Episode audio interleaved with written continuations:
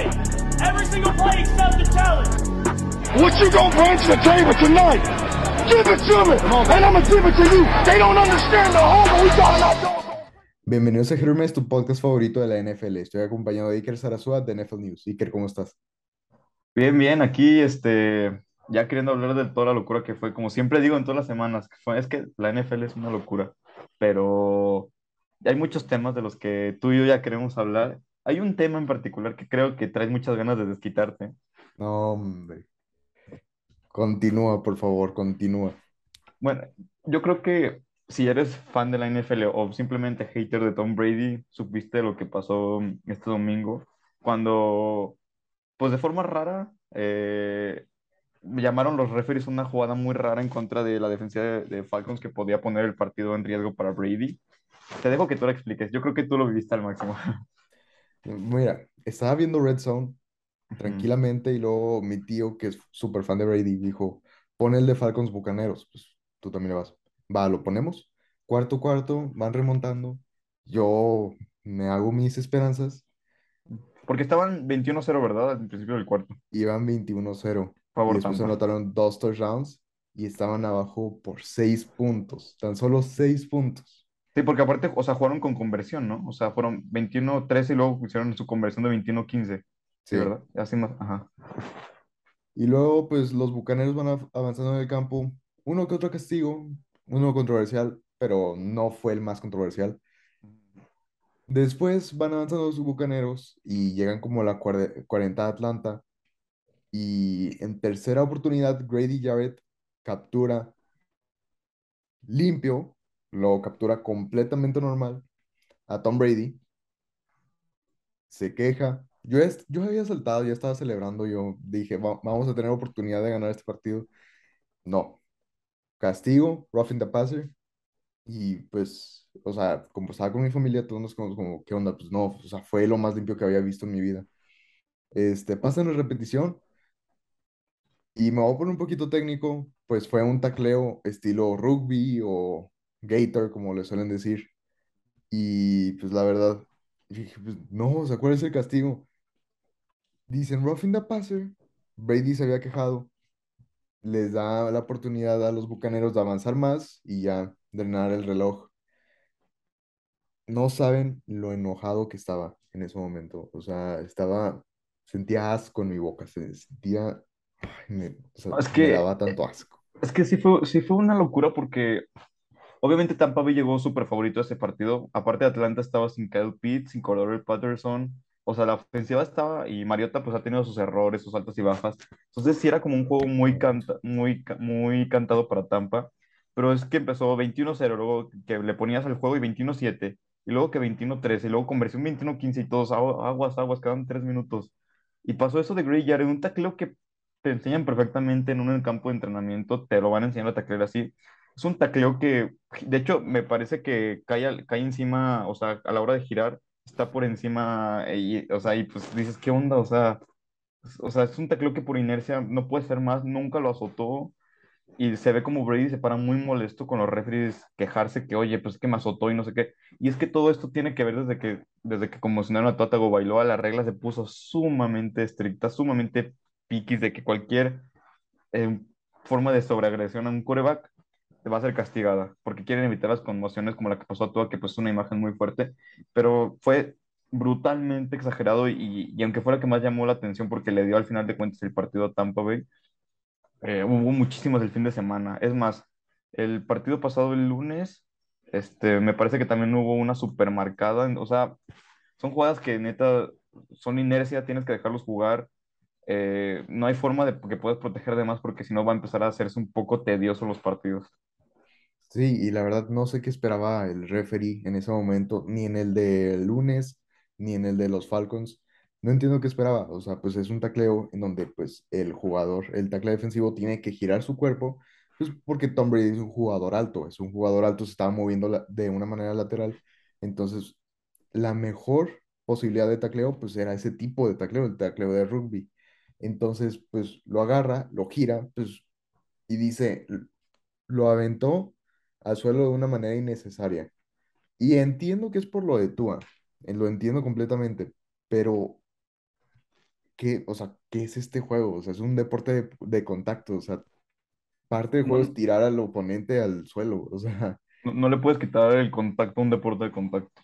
Por más que sea Tom Brady o por más que sea Michael Jordan que se meta a jugar americano o lo que sea, todos van por parejo y no por la edad ni nada, tendrá nadie que tener preferencia. Y yo entiendo que sinceramente la, la- que, que Tom Brady, con lo que impone en un campo, te llegue y te reclame y te diga de groserías y eso, yo entiendo la presión de un referee, pero no lo justifico. O sea, realmente si eres un, eh, un, un referee debes de estar capacitado para, para prepararte mentalmente. Oye, pues Brady te puede reclamar y es un jugador más en el campo, no es el GOAT ni nada, es un jugador más y aunque sea Brady o aunque sea Jacoby Brissett o aunque sea Ben DiNucci o el que sea, todos los tienes que, que ir por igual, ¿no? Entonces, la verdad fue súper polémico y esperemos que no se sigan repitiendo esto porque si no, la verdad es que se van a poner muy, muy difíciles las cosas eh, para los defensivos sobre todo, pero para también los aficionados porque cuestan juegos esas decisiones. sí, claro. Y además, pues, sí te deja un sabor agrio en la boca, o sea, Sí. Pues yo, yo pensaba que iba a tener la oportunidad Atlanta de ganar el partido, pero pues ni les dieron la oportunidad. Y me acuerdo que yo antes le, le- o sea, molestaba a los fans de los Saints, parcialmente porque eran, bueno, más que todo porque eran, están en la misma división que Atlanta, cuando pasó lo de los, los Rams en el campeonato de la Nacional, o en la ronda divisional, no me acuerdo bien. ah, sí. Y este, yo me acuerdo que los molestaba y decía, ay, pero tuvieron una, una oportunidad después.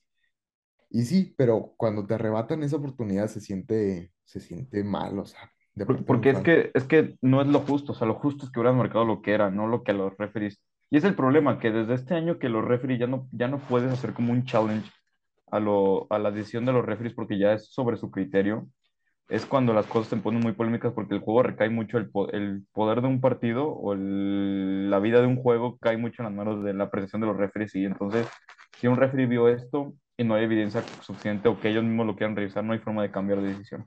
Y sí se vio, se vio. Arthur, Arthur Smith, se vio pero enojadísimo, los jugadores de... Es más, Grady Jarrett celebró como si hubiera ganado el Super Bowl ese sack porque neta sí era como que emocionalmente era... Atlanta estaba en el juego, Atlanta tenía todo para ganar ese partido y se vio muy, muy feo. Entonces, esperemos, como te dije, que ya no se repita. Y pues ni hablar, hablamos de. ¿Quieres seguir hablando de polémica? Vamos con los Broncos de Denver. Creo que se puede armar también una buena conversación de polémica ahorita con los Broncos. Y es que, ¿qué tal Russell Wilson? Lo firman los, los Broncos. En la offseason tenía dos años de contrato y van los Broncos y sin un solo snap, con 33 años le dan un contrato de cinco años más, o sea, si- siete en total, para que se retire a los 40 años con los Broncos. Le pagan que 245 millones, ¿verdad? Por cinco años, creo. Son prácticamente, que lo dejaron que en el rango del tercer mejor coreback pagado o segundo. Creo, ¿no? Más o menos. Creo que atrás de por Rodgers y por, por Kyle, entre Kyler y Rodgers, creo, ¿no? Más o menos quedó. Ah, más o menos quedó. Son como 49 millones ni un solo snap, bro, la gente ya estaba, a mí, a mí me acuerdo que muchísima gente me decía, bro, es que neta los Broncos este, son Super Bowl seguros, es que ve su roster, nada más necesitaban quarterback, y ahorita Russell Wilson ha sido uno de los cinco peores quarterbacks de la liga fácilmente, en cambio te vas a los, a los Seahawks y ves a Geno Smith que neta ha jugado, y no es exageración ni nada, o sea, te lo puedo fundamentar que Geno Smith ha jugado como un quarterback top 8 esta temporada, sin problemas y ves su film y parece que neta, o sea, Seahawks recibió cosas, recibió creo que dos primeras, tres jugadores, tres, cuatro jugadores, no sé cuántas rondas tardías, y mejoró, mejoró su posición de coreback, eso es rarísimo. Pero sí, los Broncos, ya yo creo que es bastante preocuparse, y, y es muy rápido para decirlo, pero tal vez Hackett empieza a estar en la silla roja, al menos con cinco juegos de temporada. Creo que ya empieza a estar como un poco en peligro su trabajo. ¿eh? Claro, no, y además, o sea, con todo lo que está pasando con Geno Smith en Seattle, te preguntas si Russell Wilson fue tan solo un producto de Pete Carroll sí, en. Seattle. Entonces, pues, yo creo, la verdad, que muchos Hackett y que en realidad no hay sinergia en el equipo, se nota que los receptores odian. Después de, de este partido ya se notó demasiado que odian a Russell Wilson y vimos por qué los jugadores en Seattle lo odiaban. O sea, vemos ahorita los tweets de Richard Sherman y vemos cómo mm, le tira indirectas a Russell Wilson y otros jugadores de la defensiva de, de esa Legión del Boom le, o sea, le tiran mala onda a Russell Wilson porque Es que, tenía un es que tratamiento especial en, No, en deja- Seattle. déjate, inter- te interrumpo tantito, porque justamente sí tiene, sí, o sea, sí ha habido mucha crítica de eso del, de, lo, de que muchos jugadores, ex compañeros de, de Wilson han salido a criticarlo, y es porque Wilson salió a declarar que él se fue de Seattle porque realmente él quería un equipo donde él no tuviera que cargar con todo el peso de, de un equipo. Él quería volver a estar en un equipo que tuviera una defensa competitiva, que no tuviera que estar siempre la presión a él. Y obviamente fue cuando, cuando, cuando, o sea, por ejemplo, salió Sherman a decir, oye, pues es que no, no manches, o sea, pues es que literalmente nosotros te llevamos al Super Bowl ese año, o sea, fuimos una de las cinco mejores defensas en la historia. Y, o sea, tampoco es como que tú, tus últimos tres años han sido la gran cosa. No tienes ni un solo voto de MVP, ya no ganas juegos en playoffs, vives de tu único Super Bowl. Entonces, realmente, como dices tú, la sinergia como que con Wilson está... Y eso que se ve una persona bien, o sea, se ve un, como un- una persona como educada, con familia, con valores. Pero es más, mucha gente, yo he visto muchas críticas en entrevistas de analistas y eso, que también dicen que es un jugador rarísimo, o sea, que dicen que es súper creepy. Hay videos de él donde está, entre, está calentando y empieza a hacer como un joru solito, o sea, empieza a hablarle al aire. Luego cuando entra en los entrenamientos va chocando las manos así con la gente, pero no hay nadie este, hace comerciales, bueno, es como una cosa muy rara de Russell Wilson, pero sí es sorprendente, sobre todo hay que centrarnos en lo que importa, que es su nivel de juego, y ha sido muy malo, ha sido muy malo. Y es que fíjate que este, mucha gente estaba diciendo que Russell Wilson no es un, jugador completamente genuino. Este, como lo dices, es un jugador muy raro, una persona muy rara. Cuando estaba en, no acuerdo si era una alfombra roja o algo así, eh, estaba Russell Wilson y su esposa Kiara o Shiara, no, no sé cómo sí. se pronuncia, y, este, y se negaban a hablar con cualquiera y actuaban como si estuvieran por, por, de, de- o sea, por arriba de todos los demás. Co- como elitistas. exacto. Y también, pues, ¿cómo se dice?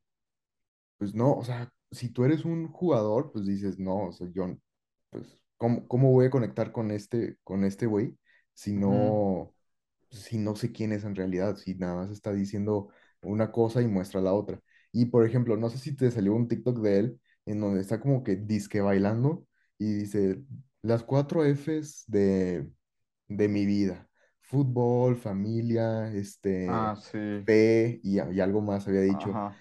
pero no puedes, o sea, mostrar eso y luego, o sea, mostrar al público eso y luego en otras ocasiones mostrarte como alguien que es superior y luego decir que eres el mejor, luego que no, yo soy el hombre de equipo, yo, yo soy de familia.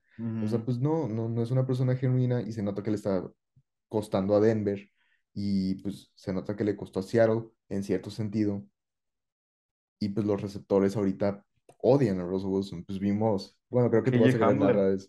Sí, Sí. no, no, no, que, o sea, digo, fue un juego malísimo ese juego contra Colts, pero pésimo. De hecho, sinceramente, yo creo que sí ha sido de los peores juegos que he visto en mi vida.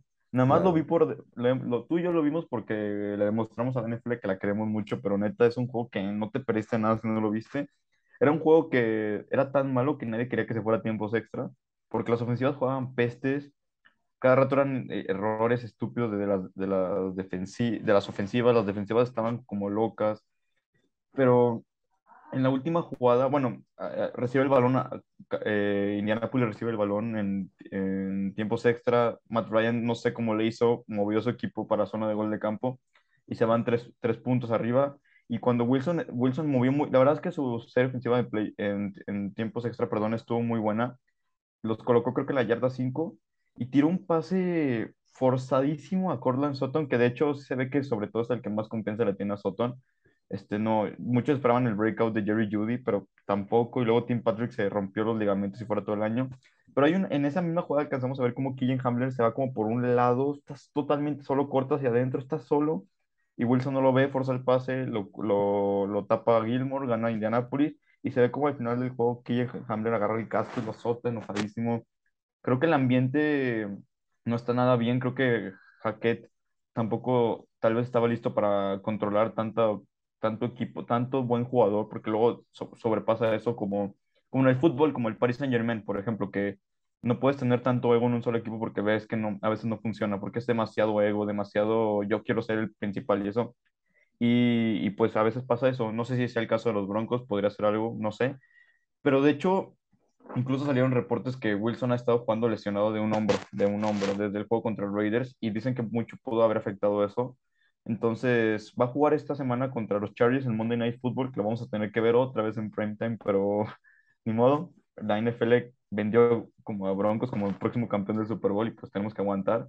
Pero pues a ver, a ver si se ve recuperado, pero sí, sus estadísticas son pésimas. De hecho, leí que de, de los últimos corebacks que se ha tenido Broncos, que han sido después de Peyton Manning, que son todas esas basuras de Paxton Lynch, Bryce Osweiler, este, Drew Locke y todos ellos, Russell Wilson es que para las primeras cinco semanas es el que peor estadísticas ha tenido de todos esos quarterbacks y ellos jugaron terrible. Sí, la verdad. Y además, algo que me impactó mucho es que salió un reporte que Nathaniel Hackett se quedó hablando con Russell Wilson después de que ya todo el equipo se fuera de, de los lockers. Y pues dije, pues, ¿qué le está diciendo? O sea, pues, eh, yo creo que es cul- culpa de ambos, o sea, no están en la misma página, la ofensiva no se ve bien. La defensiva sí se ve excelente, o sea, eso no te lo voy a Sí. pero la ofensiva sí se ve horrible, o sea, fue, como dices, fue el partido más aburrido que he visto en mi vida. No quería que fuera overtime y pues fue, o sea, lamentable verlo. Estuve a punto de quedarme dormido, pero dije, por, por amor al arte, voy a ver eh, la. NFL. Y no, pues me hubiera quedado dormido, la verdad. No te peleas mucho. Oye, vamos, igual quedamos en la división porque esa división está como que muy polémica. En el Monday Night Football tuvimos un juegazazazo. Este, Raiders, Chiefs son siempre, o- siempre los Raiders, Chiefs yo digo que son un juego en el que o está parejísimo de tiroteo de 30-30 y así, o es un juego que aplasta Kansas. Siempre es así todos los años. Eh, pero esta ahorita nos tocó el juego de- del tiroteo. Empezó ganando Raiders que 17-0 me parece, ¿no? Creo que empezaron 17-0 Creo que sí. y, y de hecho yo estaba en clases, pero lo tenía como de fondo y me tuve que ir, tuve que hacer unas cosas, volteo y ya estaba el juego casi casi que 21-17 o 23-17, no me acuerdo, y dije, ah, caray, ¿qué está pasando? Es que no contábamos con el crack de Travis Kelce que se, se echó cuatro anotaciones, no manches, o sea, otro nivel Travis Kelce. Y lo hizo sencillamente, o sea, va- varias de esas anotaciones estaba completamente abierto. No entiendo cómo puedes dejar al jugador más peligroso de esa ofensiva, en la que pues, es el punto centro en cuanto a las, en cuanto a los skill players. Este, no entiendo cómo lo dejas tan abierto. O sea, no sé si fue un error de comunicación, no sé si fue un er- error de, del head coach que tú tanto amas. Este, no sé si fue un error, pues, de la, o sea, de esquema, pero no entiendo cómo lo dejas tan abierto. No, y, y, y la verdad es que es rarísimo porque te pones a ver sus estadísticas y tiene 7 recepciones, 25 yardas, o sea, de promedio 3.6 yardas por recepción, o sea, como si fueran- tiene números como de un corredor malo. Y tiene 4 touchdowns, o sea, están loquísimos sus estadísticas. Es lo que te digo, es como que la magia que tiene Mahomes con Andrew Reid en zona roja, sacan jugadas de la manga, este, pero, pero sí se vio Travis Kelce dominando a unos niveles Niveles Gronkowski, nivel Tony, Tony González. Es más, ¿tú qué opinas? A ver, para un debatito bueno para el, para el podcast. ¿Ya está Travis Kelce arriba de Rob Gronkowski y de, y de Tony González o todavía no? No, sobre Gronk no. O sea, yo sí estaría dispuesto a ponerlo sobre Tony González en específico porque empezó lento su carrera. Este, bueno, pues casi más o menos, pero, o sea, agarró más Con este, Mahomes. inercia, más inercia con Mahomes y luego con, o sea, antes con Alex Smith ya estaba siendo un jugador muy reconocido, pero con Mahomes elevó su nivel Loco. a otro lugar. Pero no, sobre Gronk estaría imposible. Yo lo, yo pongo a Gronk como el mejor ala cerrada de la historia y el más dominante, al menos. Sí, sí, Gronk. Es que sobre todo los años en los que Gronk dominó, pero sobre todo en postemporada y en los momentos importantes que se crecía. Aparte, o sea, y, no es por nada, o sea, y de verdad van a decir, no, es que fan de Patriotas, no sé qué. Pero no, o sea, estar dentro de una de las mejores dinastías en los deportes y probablemente la mejor en el fútbol americano, te da un nivel de, de reconocimiento, yo creo que mayor. Este, también Travis Kelce tiene sus momentos en playoffs y eso, tiene un Super Bowl, Gronkowski me parece que ganó cuántos, cuatro, ¿no? O tres. Creo que cuatro. Cuatro, tres con Pats y uno con Tampa. Este, Y es que también ves el film y las jugadas de Gronkowski, es que son jugadas que todas sus jugadas eran dominantes, todo el tiempo eran, tenían doble cobertura y las bajaba una mano, tiraba cuatro defensivos, eh, uno contra uno en zona roja era indefendible, la altura, el físico, este, no, es que o sea, realmente sí, sí, sí hay un, yo creo que sí está, yo también pienso lo mismo, que es un, un escalón abajo, pero se está, se está poniendo bueno ese debate porque en estadísticas de yardas y eso creo que Kelsey ya está por pasarlo en yardas y, o si no, es que más que creo que ya lo pasó. Entonces está el, como el debate que está interesante. Pero yo lo que iba con este partido, o sea, me envolví con Kelsey porque había que reconocerlo, pero es lo que pasó con Davante Adams después del juego. No, lamentable. O sea, entiendo la frustración, entiendo que pues estás muy enojado por lo que pasó en el partido, pues te chocó tu propio este eh, receptor, tu propio compañero y pues era la, la jugada que iba a ganar el partido, o sea, si completaban eso, o era touchdown o ahí lo dejaba para, ¿cómo se llama? Para gol de campo, pero no, era completamente innecesario empujarlo, empujar al fotógrafo. Bueno, para, para los que no saben, supongo que ya saben, pero necesitamos ponerlos en contexto. Al final del partido, cuando eh, Davante Adams estaba saliendo del campo, eh, se le atravesó un fotógrafo, pues me imagino que no vio a Davante Adams y Davante Adams lo empujó y se dice que le causó una conmoción menor. Bueno, dice el fotógrafo. Y pues lo están demandando por eso. Digo, el fotógrafo puede decir lo que sea, con tal de sacarle unos miles de dólares, yo creo que, mm, digo, tiene mucho que ver eso, pero repetidamente salió Davante a pedir disculpas, ya sea por Twitter o por con los medios y eso, y aún así hoy en la mañana que estamos grabando el podcast salió el reporte de que, de que Davante ya lo habían, ya lo habían demandado con unas, eh, creo que fue menor, asalto menor, y, y hay riesgo de que si la NFL encuentra evidencia suficiente lo pueden suspender hasta partidos.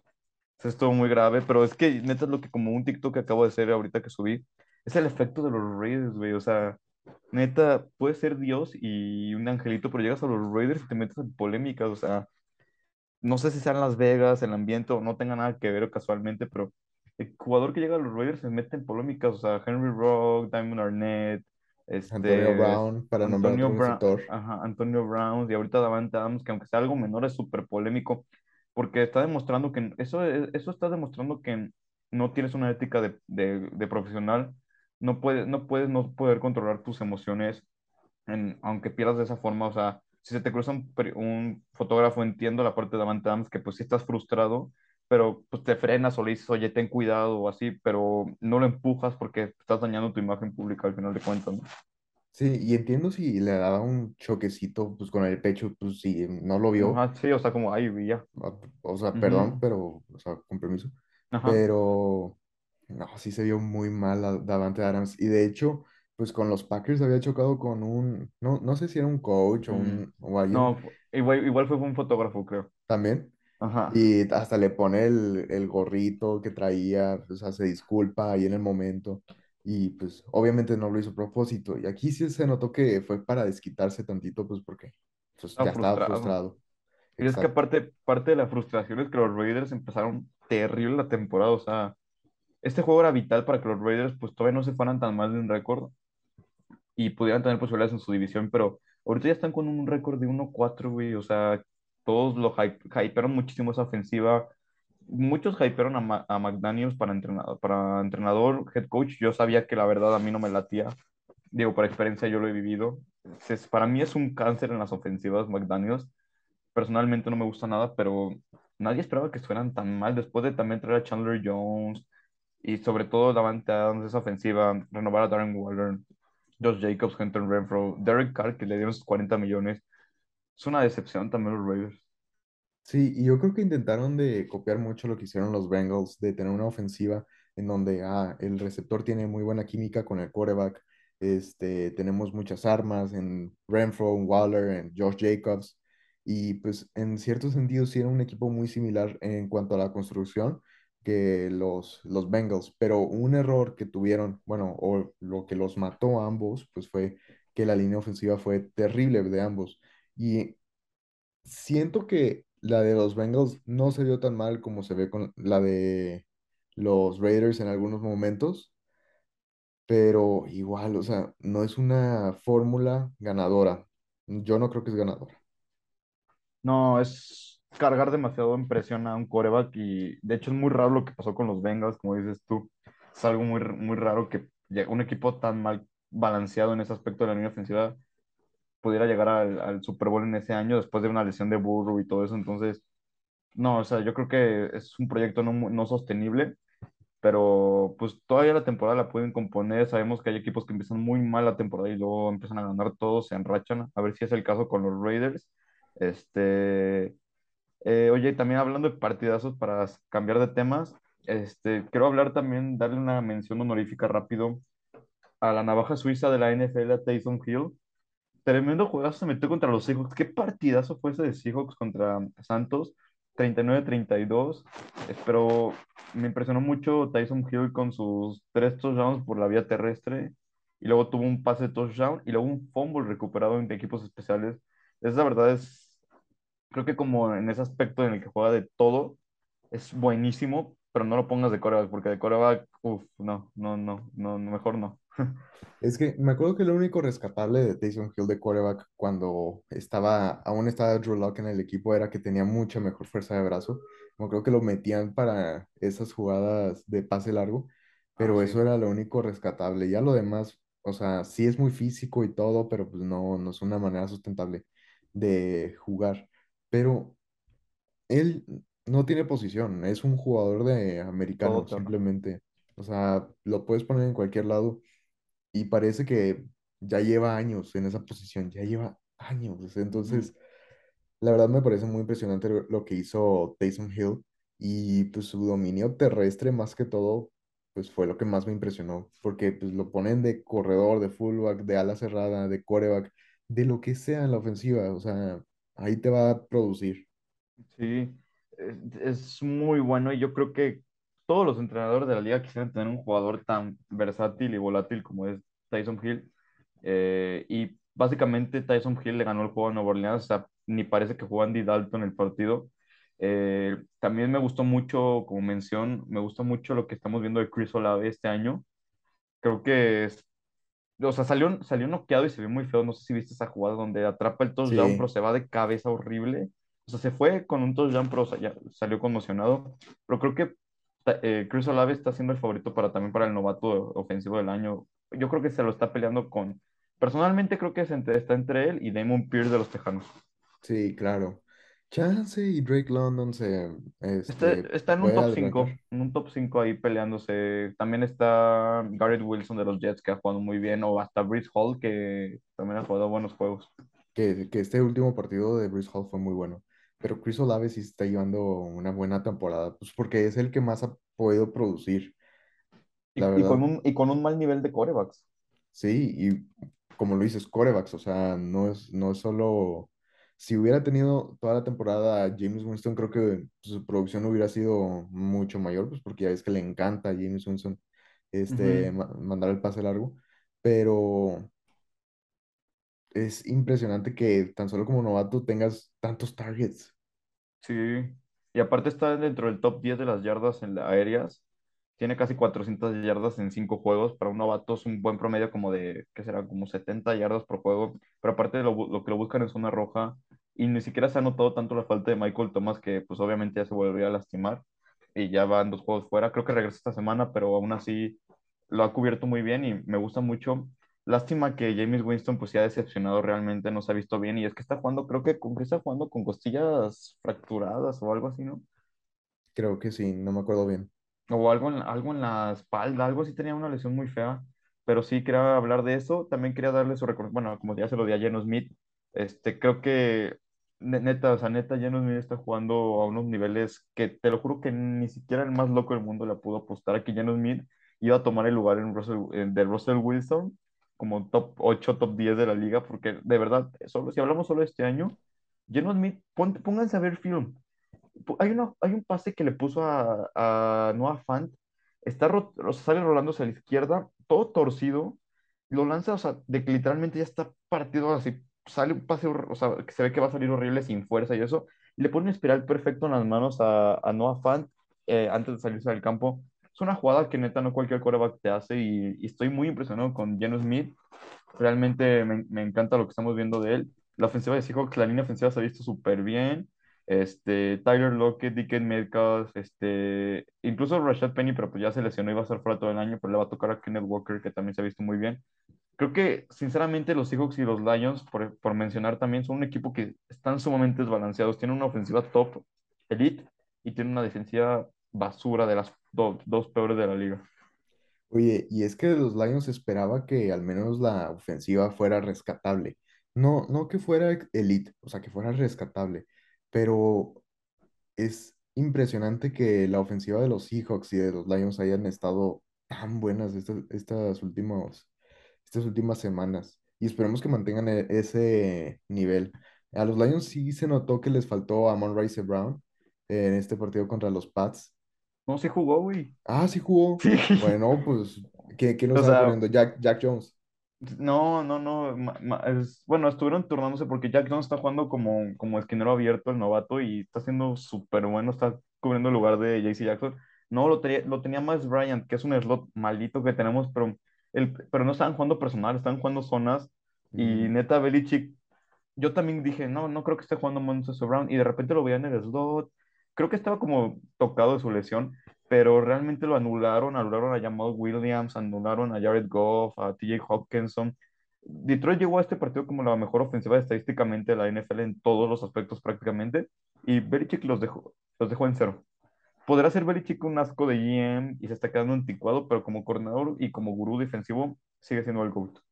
Sí, yo creo que como GM no es el mejor, pero como gurú defensivo, como dices, es excelente. O sea, me impresiona cada semana lo que puede hacer.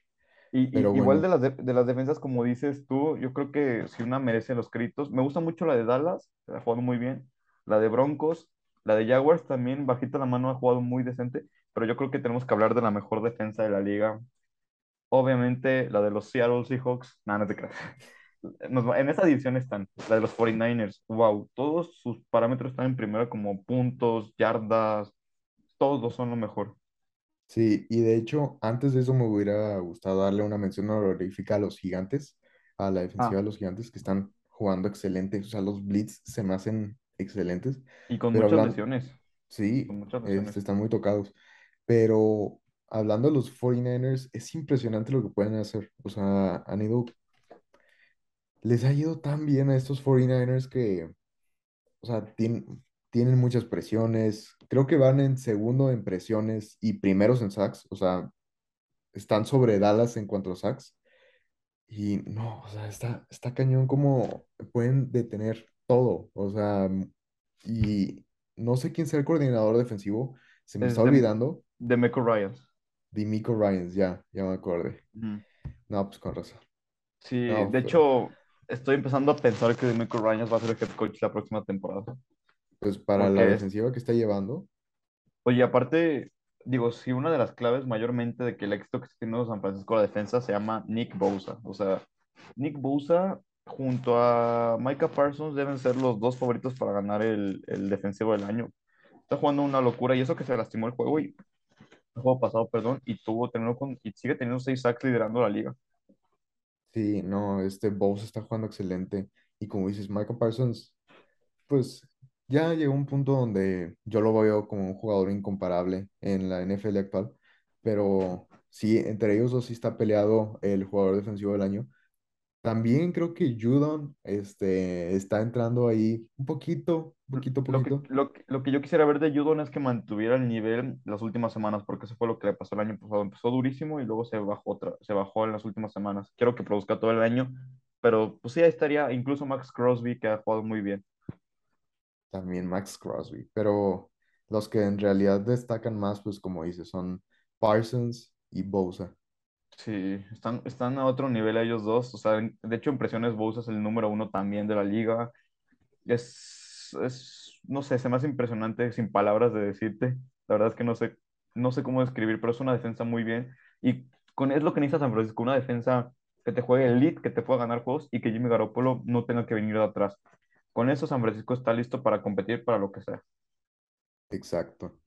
Y hablando ahorita de defensivas, este, podemos hablar de la defensiva de Baltimore que por, que por fin no se vio tan mal contra el pase contra Cincinnati, que era un rival muy difícil en contra, contra el pase. Y la verdad le, le voy a dar sus flores este, a Baltimore. Sí, se vio excelente. Y también Justin Tucker ganándoles el partido de último momento. GOAT. Arrodíllense al GOAT. pateador. Es el mejor pateador de la historia. Güey, sus números, güey, tiene creo que porcentaje completo es más del 90%, güey, es una locura, güey. Tiene el, el gol de campo, perdón, más largo en la historia de 66 yardas. Es una locura. Están muchos que, no, que Brady el GOAT, mm, Tucker, Tucker, o sea, es tu pateador GOAT. También lo estamos viendo y es otro nivel. Me, enca- me encanta. Y es, y es lo, lo bueno porque los juegos que no puede cerrar Lamar Jackson los, te ayuda Tucker. Son pateadores ese, ese impacto está cañón. Sí, te salvan la vida. Y, igual también yo, a ver, como último tema, para cerrar, que ya nos queda poquito tiempo, quiero cerrar con el- tu pensamiento y tu opinión del despido de Matt Rule. Ya cayó el primer head coach despedido, Matt Rule de los Panteras. Un asco mm, su decisión de corebacks, o sea, de la... Tuvo un muy buen, armó un buen roster, tuvo una buena planeación, pero nunca apostó por un coreback seguro, iba por corebacks pues que creían que podían, tenían potencial, pero nada seguros. Baker Mayfield, Sam Darnold, PJ Walker, Cam Newton, este, Kyle Allen. O sea, nunca apostó por un coreback elite para dar el potencial final a su equipo que tiene una muy buena defensa, mejoró su línea ofensiva, tiene buenas armas, McCaffrey, DJ Moore, Robbie Anderson, pero con un coreback, con corebacks mediocres no iba a lograr nada y se cansó, se cansó la directiva y le dijo adiós al primer head coach este año. Lo que más me da risa es que el mejor quarterback que tuvieron desde Cam Newton fue de nuevo un Cam Newton lastimado. O sea, está, está cañón como tan bajo era el nivel de los quarterbacks. Y de verdad, sí era muy mal coach. O sea, Oye, güey, pero ¿te acuerdas que llegó con muchísimo hype de Baylor? Que llegó que, no, es que es el nuevo mente ofensiva brillante y no sé qué, no sé cuánto. Le dieron hasta millonadas, estaba en el top 5 de los mejores head coach pagados y nada, decepcionado. sí, pero yo nunca entendí por qué le, o sea, por qué hubo tanto hype. O sea, yo veía su récord y decía, pues si buscas un head coach, mínimo buscas que tenga un récord ganador, ¿no? Entonces, o sea, Estaba, no sé. estaba sí, no, estaba muy raro, pero sí te digo, Carolina ahorita, pues suenan, han sonado Sean Payton, que no creo porque Sean Payton todavía tiene los derechos de Nueva Orleans hasta el 2024, aunque sea comentarista. Y también sonó está sonando mucho Kellen Moore para final de año. Ahorita van a quedarse con su interino. Eh, obviamente están ya los rumores de que a lo mejor empiezan una etapa de reconstrucción que podrían cambiar a... a- sonó mucho los rumores de, de que McCaffrey, de que los Bills están muy interesados en McCaffrey. También suena mucho DJ Moore que podría salir, Brian Burns, sus tres mejores, prácticamente sus tres mejores jugadores. No creo que pase eso. Yo creo que Carolina aún así sí tendría que ver qué onda porque el próximo draft nada más tiene cuatro picks y, me parece que no tiene primera ronda. Este, no, no recuerdo bien, no sé si sí o no. Este, pero Carolina tiene que acumular picks para su reconstrucción porque tienen que ir por un quarterback en el draft, pero rápido. Sí, no, y además, este, yo dudo que tradeen a McCaffrey o jugadores así, porque, o sea, en el caso de que no funcione para los coaches en Carolina, si demuestran que tienen potencial, pues se pueden ir a otro equipo y tener un mayor rol. O sea, eso pasó con los Falcons hace dos años, pues tenían a Raheem Morris de coordinador defensivo que después del despido de Dan Quinn se hizo en el head coach interino y después de eso, pues tuvo un buen rol, este, la defensiva se vio muy bien, la verdad, o sea, era sorprendente cómo se veía la defensiva. Y cuando llegó, o sea, cuando llegó la oportunidad, pues se convirtió en el coordinador defensivo de los Rams y pues llevó una de las mejores defensivas de la NFL al Super Bowl que, que ganaron. Entonces yo no creo que vayan a hacer una reconstrucción. Pero bueno, No, yo yo, tampoco creo que hagan una reconstrucción. Van a intentar ganar, pero bueno, pues ya cayó el primero y bueno, también ahorita llegamos al final del podcast. Estuvo muy interesante. Nos vemos la próxima semana con otro episodio. Vamos a dar el resumen de la semana 6. Tratar de ser más constante y pues muchas gracias por apoyarnos y seguirnos. Ya saben que nos pueden seguir en, en Instagram, en TikTok, NFL by Milo, yo, en- yo NFL News MX. Y pues aquí andamos al tiro con todo, que está muy padre la NFL este año. y si llegaste hasta aquí, mándame un screenshot a mi Instagram de, de que sí llegaste aquí para saber quiénes son los reales. Follow, y follow back, follow back les damos. Follow back, exacto. Pero bueno, muchas gracias. Nos Nos vemos.